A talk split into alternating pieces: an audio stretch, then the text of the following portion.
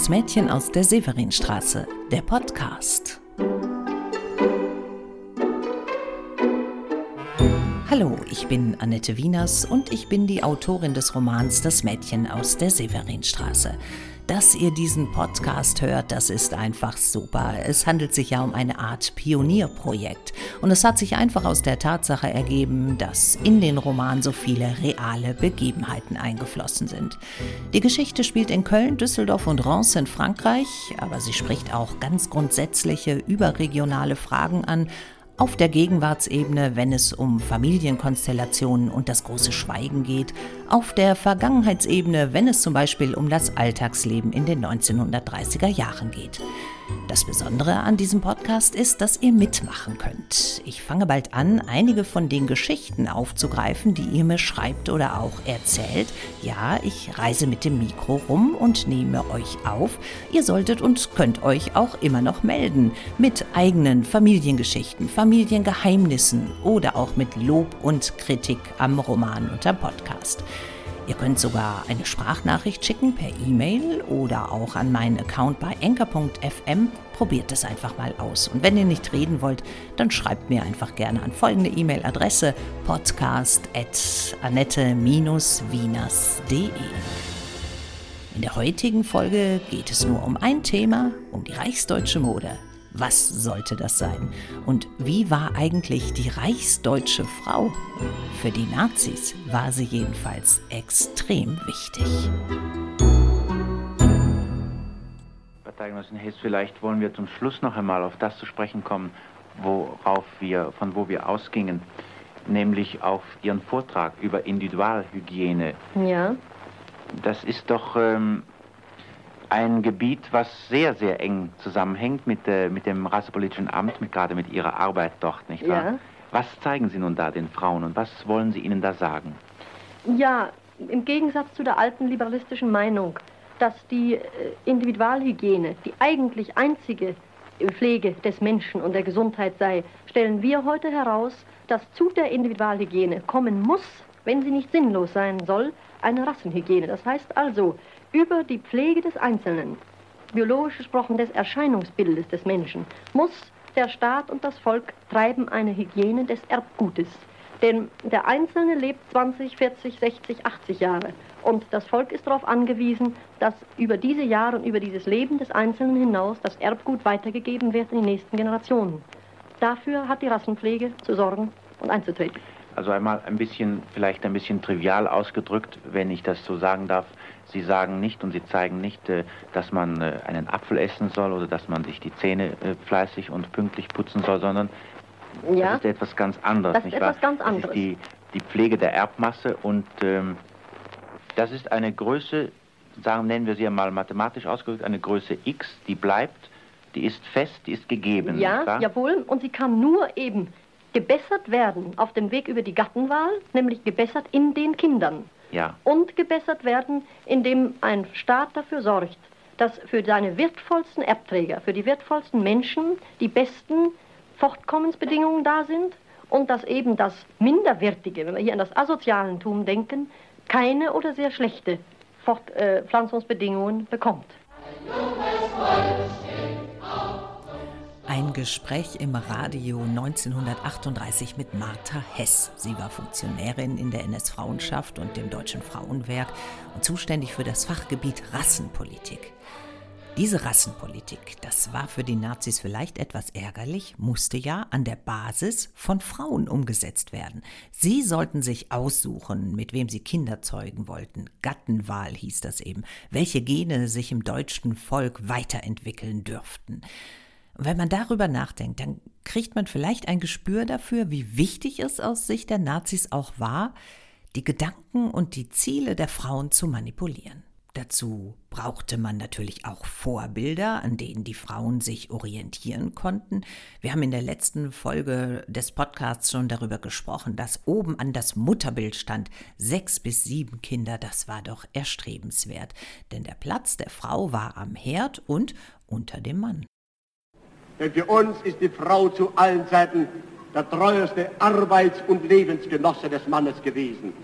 Man sagte oft, Sie wollen die Frau aus allen Berufen drücken.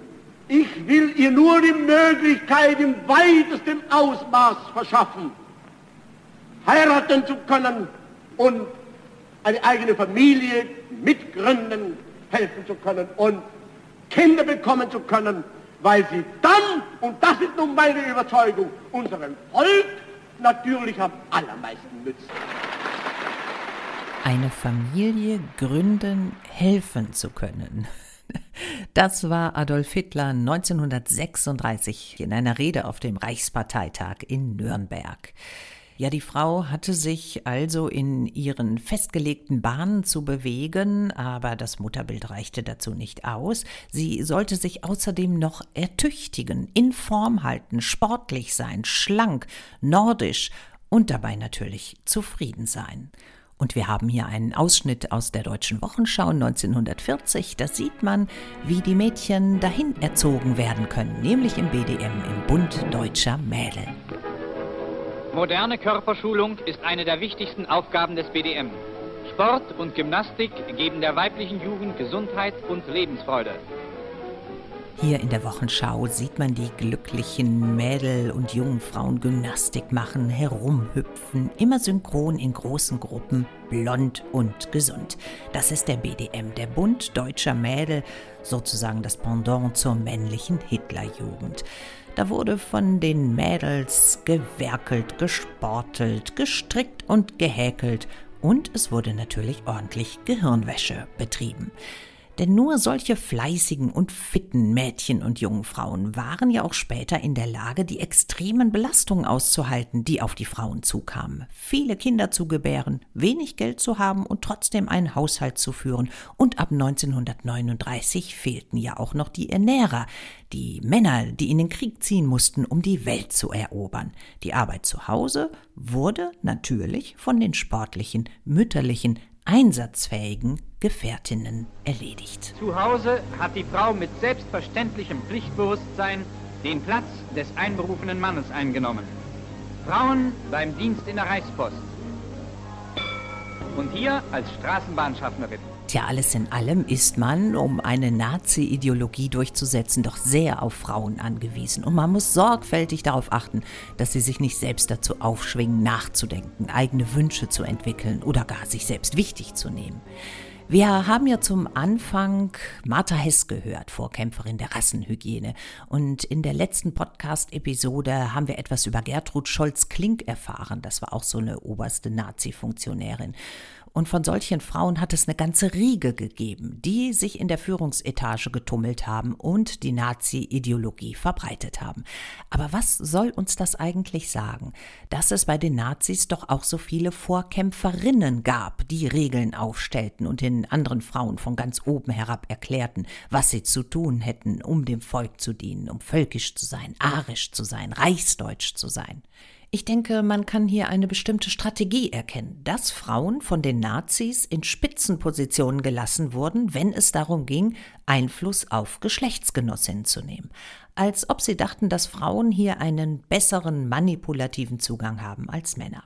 Denken wir wirklich nochmal an das Radiointerview von eben. Der Mann, der Reporter, tritt da quasi als Schüler auf. Ach ja, die Gene im Einzelmenschen sind eine feste Größe X und Martha Hess, die Rassenhygienikerin, ist die Belehrende. Ja, die Größe X kann nur gebessert werden über die Gattenwahl.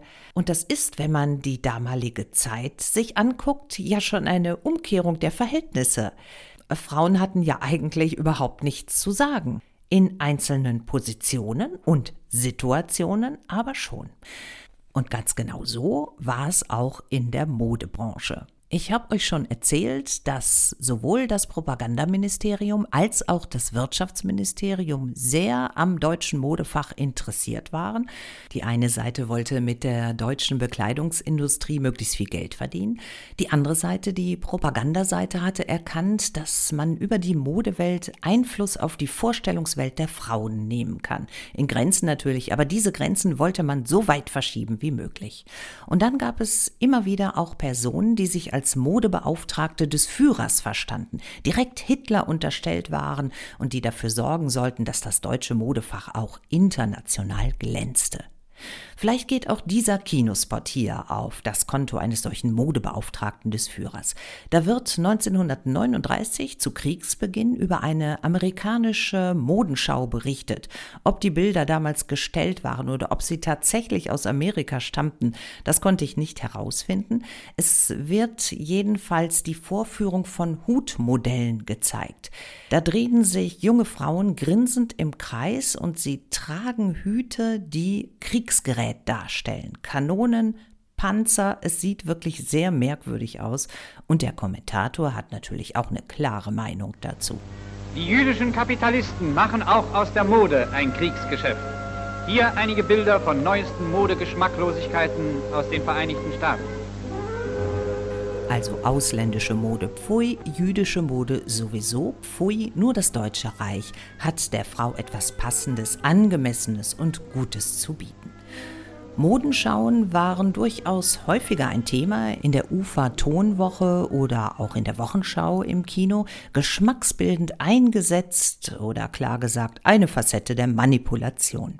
Denn um freie Berichterstattung handelte es sich selbstverständlich nicht mehr. Auch in den Modezeitschriften gab es in der zweiten Hälfte der 1930er Jahre keine freie Berichterstattung mehr. Die Journalisten mussten in ein arisches Presseverzeichnis eingetragen werden, wurden scharf kontrolliert und auch die Modefotografen standen unter ganz besonderer Beobachtung. Das hatte aber noch einen anderen Grund. Zum Schrecken der Nazis hatte man festgestellt, dass es nicht genügend qualifizierte arische Fotografen gab, um den Bilderhunger der Frauen zu stillen. Also musste man noch einige jüdische Fotografen im Dienst lassen, weil man sie einfach nicht ersetzen konnte. Sie waren natürlich strengen Anforderungen ausgesetzt und jeder Handschlag, den sie taten, wurde reglementiert. Aber es war tatsächlich so, dass das deutsche Modefach die Branche war, die am spätesten arisiert wurde, in der also jüdische Künstler am längsten arbeiten durften.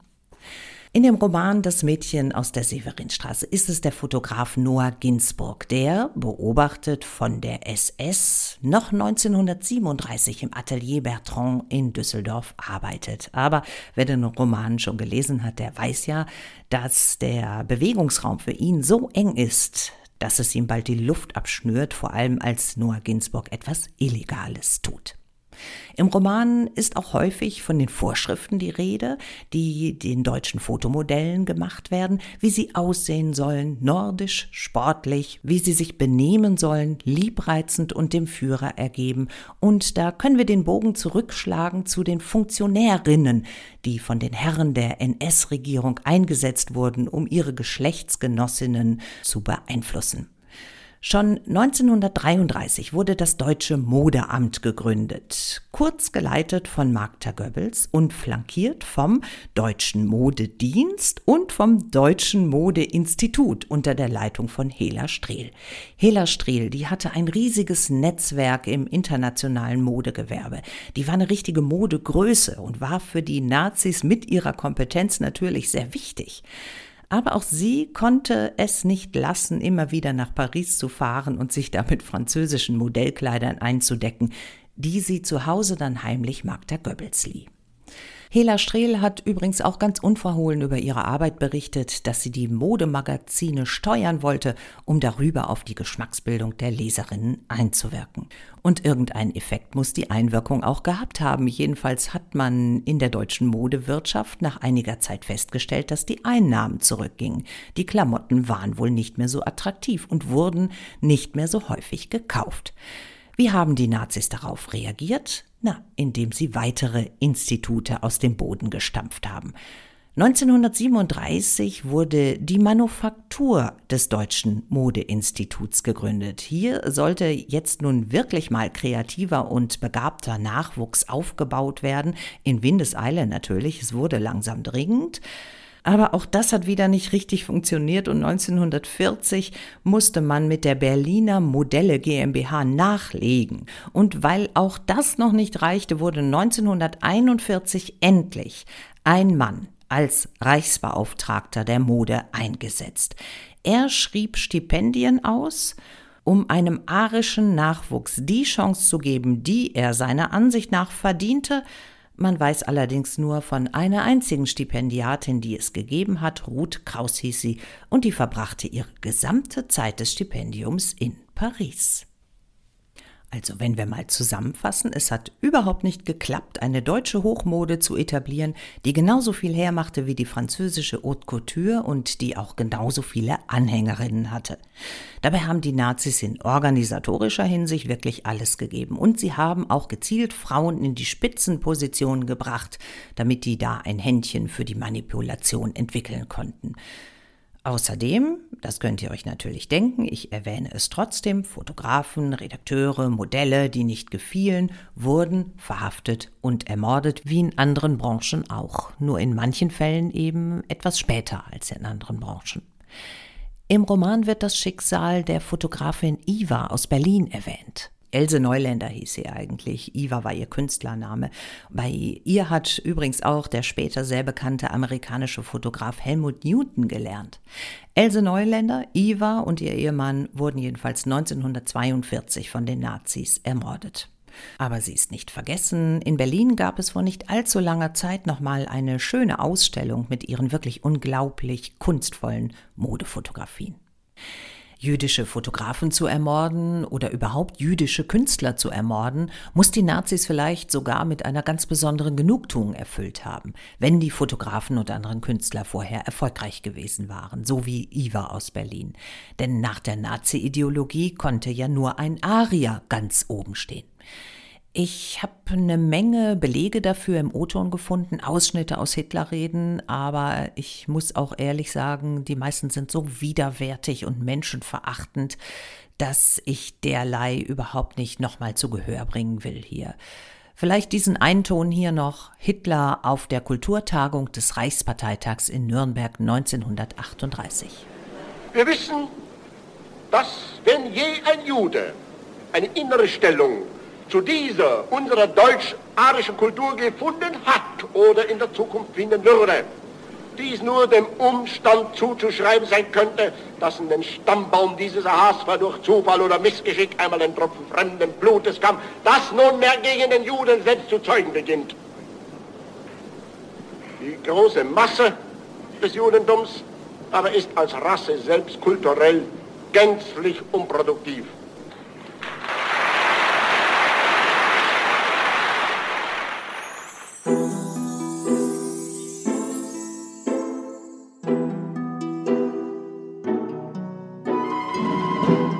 Interessant finde ich, dass Hitler in Sachen Mode wohl selbst gar nicht so sicher war, dass das Deutsche allem anderen überlegen ist und dass man die Haute Couture auf Dauer ausgrenzen könnte.